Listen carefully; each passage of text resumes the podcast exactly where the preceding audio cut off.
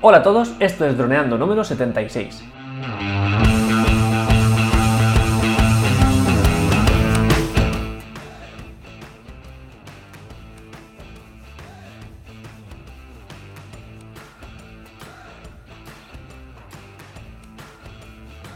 Bienvenidos a este viernes 9 de noviembre al podcast de temática dron en el que aprenderás a ganar dinero con tu dron. En el programa de hoy vamos a descubrir otro dron de la semana, esta vez el Delair UX11. Pero antes que nada recuerda que nos puedes contactar por Facebook, vía web en droneando.info o vía mail en contacta.droneando.info. Un día más, aquí estamos. Yo soy Cayetano Solano, vuestro piloto de drones favorito. Y aquí tengo a mi amigo y compañero Dani Dura, nuestro especialista web y proyectos digitales. Así que, hola Dani, ¿qué tal la semana? Hola Caña, pues nada, esperando a este dron de ala fija a ver cómo, cómo, qué podemos hacer con él y para qué nos podría servir. Pues bueno, un dron de ala fija es un avión, básicamente, por si alguien está un poco despistado, es un avión, en vez de un, un cuadricóptero o un multiraptor es un, es un avión. Y así a primeras, ¿qué, cuál, piensas, eh, ¿cuál piensas que, que, es la diferencia más grande entre un multirotor y una ala fija? Más allá de, de lo evidente de la forma, sin, en cuanto a características, ¿qué piensas que puede ser lo más destacado? Hombre, sobre todo pues que en vez de tener cuatro motores tiene un motor y eso supone que va a gastar muchísima menos batería. Ahí estás. Entonces, pues puede durar eh, en el volando puede durar muchísimo más. Ahí estás. Y también pues otra cosa que me llama, bueno, que a la hora de despegar y de aterrizar pues es que es totalmente diferente porque no, no va en, en vertical, no ni sube ni baja en vertical como un ascensor, como haría un dron sino que te hace falta bueno, una pista de aterrizaje para despegar o desde la mano para despegar. Muy bien, como, una, como un avión de papel. Sí, pero bueno, para aterrizar sí que te hace falta algo plano. Sí, para aterrizar, a ver, con mucha habilidad lo puedes aterrizar en la mano. Con mucha habilidad y sobre todo si el avión tiene flaps, que es como unos aletas pequeñas al final del ala, que hace que puedan volar muy muy lento, se puede coger en el vuelo. Y si no, bueno, pues en, en, en una superficie de 10 metros de largo también se podría aterrizar. Pero bueno, sí, básicamente lo que tú dices. Eh, es un dron que como es a la fija, eh, por una parte, como tú comentas, gasta menos batería, pero por otra, es una estructura que ya de por sí tiene sustentación. Recordemos que la sustentación es la capacidad de una aeronave para mantenerse en el aire aprovechando la aerodinámica. Entonces, un multirotor no tiene de por sí sustentación, es decir, si tú te quedas sin batería, eso cae como una piedra. Ahora bien, una ala fija, como ya de por sí surca el aire, si se queda sin batería puede seguir volando. De hecho, hay, hay, mm, hay casos de aviones que se han quedado sin batería a una altitud de eh, nivel de vuelo 2.0 o 3.0, que es mucha altitud. Perdón. 20, 20 nivel 30 eh, de altitud, tiene mucha altitud, y que han estado kilómetros y kilómetros planeando y el, y el pasajero no se ha enterado, porque no apenas eh, modifica su, su, su, espacio natural. Entonces, con esto nos pasa lo mismo. Creía que decías, es que has dicho batería. Y yo digo, ¿batería o con, con pasajeros? Pero que te refieres a un avión comercial. Sin queroseno de, de Ryanair o de lo que sea. Vale, vale, vale. Entonces, eh, aquí nos pasa un poco lo mismo. Como no tiene que estar gastando batería el 100% del tiempo, como le pasa a un multirotor, este puede dosificar más su batería y eh, como, como, resultado está más tiempo en el aire con una misma batería. Entonces, pues como característica principal de una ala fija es esta, diferenciado de un multirotor. Entonces, este dron Delair, que se escribe Delair eh, UX11, es un dron pensado, o sea, fabricado para mapping. Mapping es una de las aplicaciones bomba que tuvo, tuvieron los drones en, al principio, que es todo el mundo que se compraba un dron era para hacer mapping, porque era algo que era muy difícil de hacer sin un dron, y con un dron era súper fácil, todo el mundo hacer mapping, y si eres piloto de dron y no haces mapping, estás perdiendo tu dinero, bueno, un montón de, un montón de cosas tontas que se dijeron. y, y, qué pasa? Que sí, es una aplicación muy útil. Vamos, que tú no haces mapping. No, yo no hago mapping. Se ha notado un poquito. Eh, es una, una, aplicación muy útil, pero que es, eh, es muy difícil dedicarse en exclusiva a esto. ¿Por qué? Porque en un campo le haces un mapping y ya está. no vas a estar haciendo un mapping semanalmente, a no ser que sea algo muy, muy excepcional. Entonces, tú puedes empezar a hacer mappings a campos que además tienen que ser grandes para que sea rentable. Un campo pequeño no es rentable. Y, y entonces, claro, puedes hacer uno cada X tiempo, pero la mayoría de empresas que empezaron a hacer esto, algunas dejaron de trabajar porque no tenían suficientes ingresos y otras empezaron a hacer otras cosas, ¿no? Como, bueno, como otras cosas, grabar o lo que sea. Entonces, este, este aeronave se ha hecho para mapping eh, específicamente. Entonces, esto quiere decir que su cámara, su interior, sus características principales, todo, todo, todo está hecho para que pueda escanear, por decirlo de algún modo, un campo, un terreno, un espacio, una zona, un área que luego se va a, reutilizar de otra forma, construir algo, lo que sea.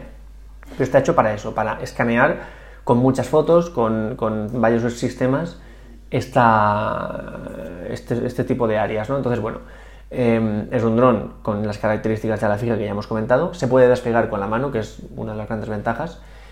Y en cuanto a las características técnicas que tiene es que, por ejemplo, alcanza los 54 km por hora, que no está mal, la verdad, no está mal.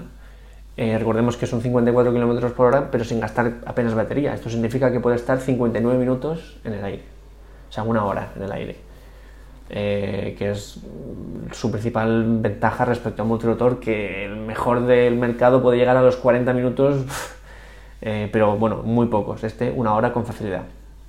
¿Y qué pasa? Que a esta velocidad y durante una hora pues puede recorrer 53 kilómetros.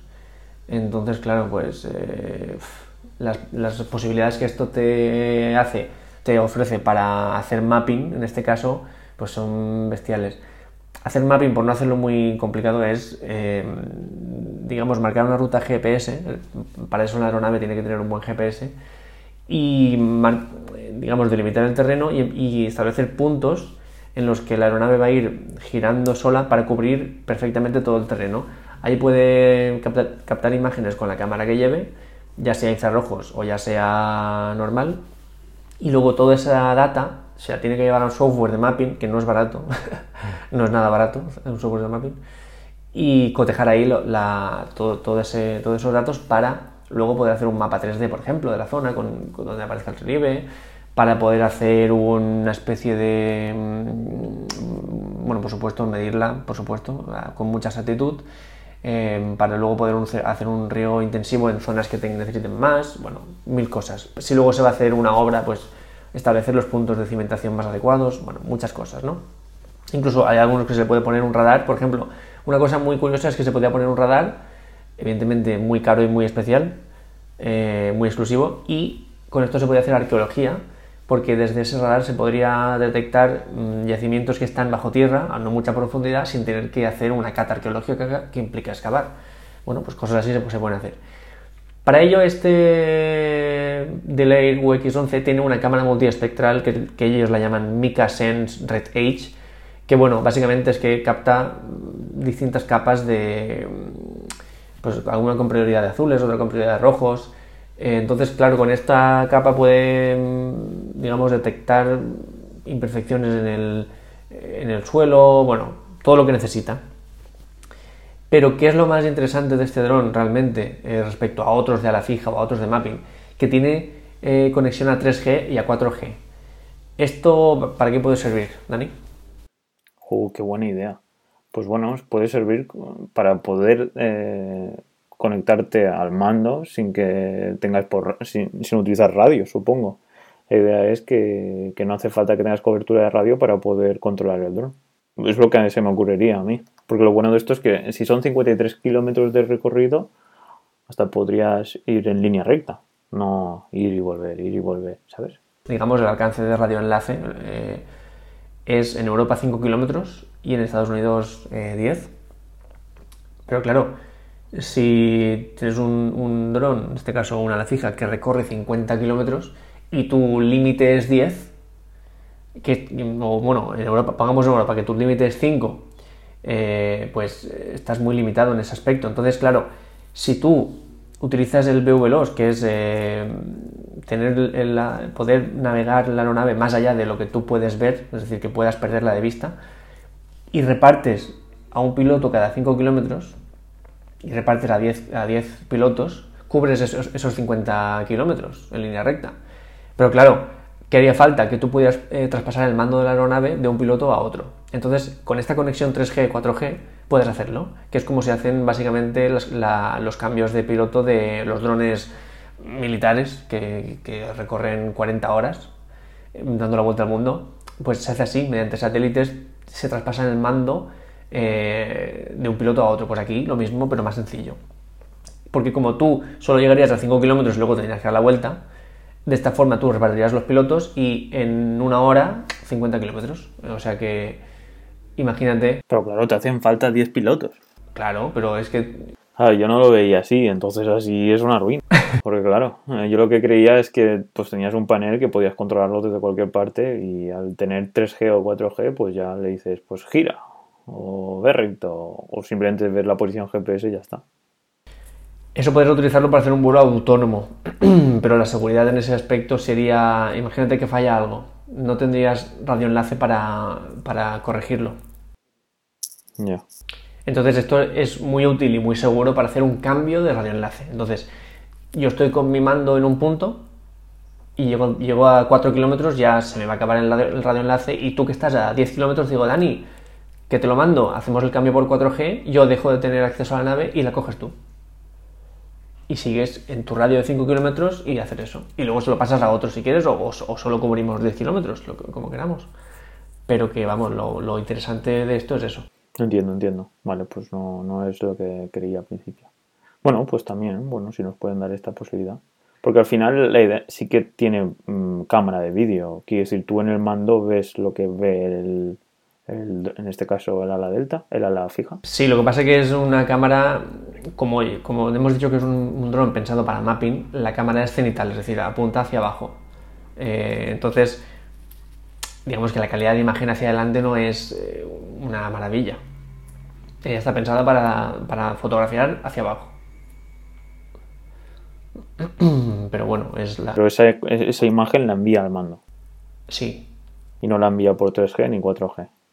la envía por radioenlace. Va por radio. Sí, por radio, igual que cualquier dron. Ya, pues bueno, pues entonces, pues sí. Tiene un- una cámara FPV hacia adelante y luego la cámara buena, la de multiresolución, hacia abajo. Ah, vale. Pero la FPV no va a tener mucha calidad. Ya, simplemente para ver por dónde vais y hay algo por delante. Bueno. ¿Y desde el mando tendrás acceso a las dos cámaras? No, solo a la FPV, ¿no? No, sí, a, las do- de- a ver, este, este dron para, para pilotarlo profesionalmente se tiene que hacer con dos personas, uno pilotando y el otro al, al cargo de la cámara. Lo que pasa es que como la mayoría de vuelos para mapping van a ser autónomos, porque tú le vas a, marcar los puntos GPS para que él distribuya perfectamente eh, su espacio en el campo, va a hacer las fotografías automáticamente, cuando él las necesite. Entonces, básicamente tú vas a estar supervisando la operación, más que pilotando ahí el eh, literalmente. Bueno, pues te da unas capacidades increíbles este don. Pues para eso, por si quieres hacerlo en línea recta, en vez de hacer una, pues una zona concreta. Pues claro, si tú estás en una zona y el perímetro es de. el radio de esa zona es de menos de 5 kilómetros, desde el punto donde tú estás, pues tú solo te lo podrías manejar. Haciendo un vuelo autónomo. Sí, porque en cada vuelo puede inspeccionar 8,4 kilómetros cuadrados. Claro. Eso está muy bien. En, en cada batería. Porque cuántos metros. Bueno, depende de la altura, cogerá más metros o menos metros. Sí, bueno, su límite, en- sí, claro. Pero bueno, también cuanto más alto, menos calidad de imagen va a tener. Entiendo. Lo de los 8, 8 kilómetros cuadrados. 8 kilómetros cuadrados es a 500 metros de altura. Pero el píxel van a ser 7 centímetros. en vez- pero por ejemplo, aquí te establece una gama que luego había que comprobar, pero bueno, para cubrir estos 8,4 kilómetros cuadrados en mapeo, la aeronave tiene que estar a 500 metros de altura. Y entonces el píxel va a equivaler a 7 centímetros.